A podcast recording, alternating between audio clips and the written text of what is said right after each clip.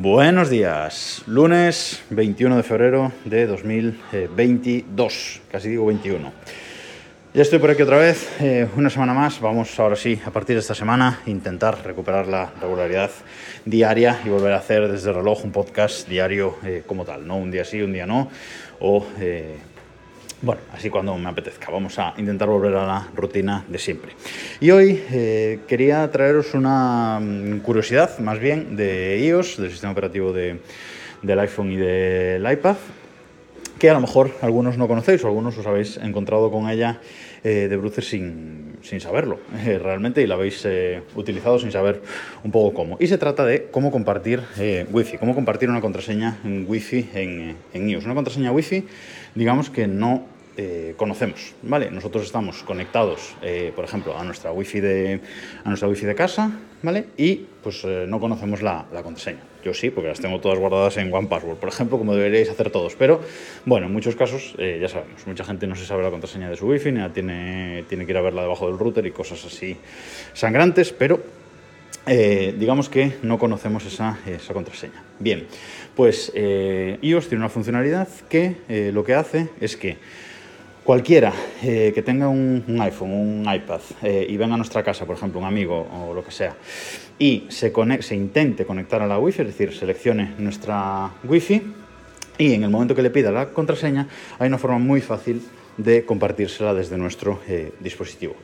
Eh, simplemente, él cuando le da a conectarse, a nosotros nos salta una notificación en el iPhone si lo tenemos desbloqueado, le damos a compartir y a partir de ahí pues eh, ya queda esa contraseña eh, compartida. Él se le rellena el campo contraseña en su teléfono y le da a unirse y ya está. No se ve la contraseña en ningún momento, ni se comparten claro, ni ninguna cosa eh, extraña.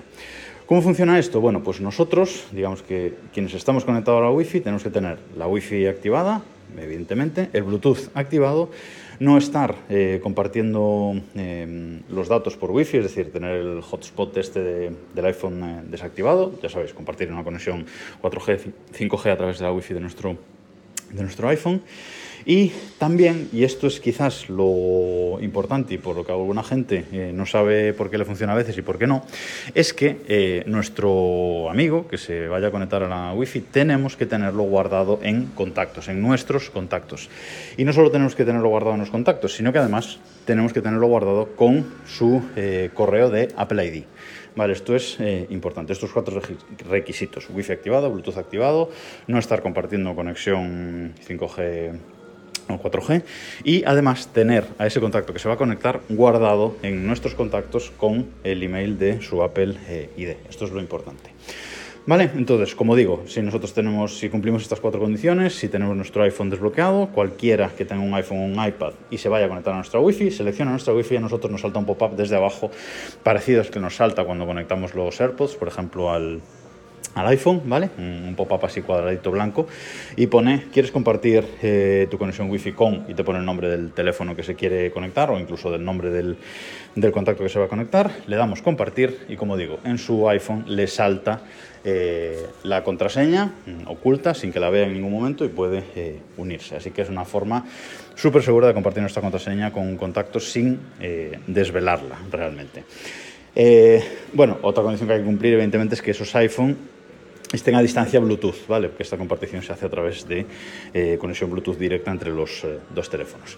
Os voy a dejar un vídeo en las notas de este episodio eh, donde podéis ver un vídeo de Apple, que está en inglés, pero bueno, un vídeo de soporte de, Apple que lo explican perfectamente, como lo he explicado yo eh, aquí. Así que si no conocíais esta funcionalidad o os habéis encontrado de bruces con ella en algún momento y no sabíais eh, por qué, pues ahora ya lo sabéis. Nada más por hoy y nos escuchamos mañana.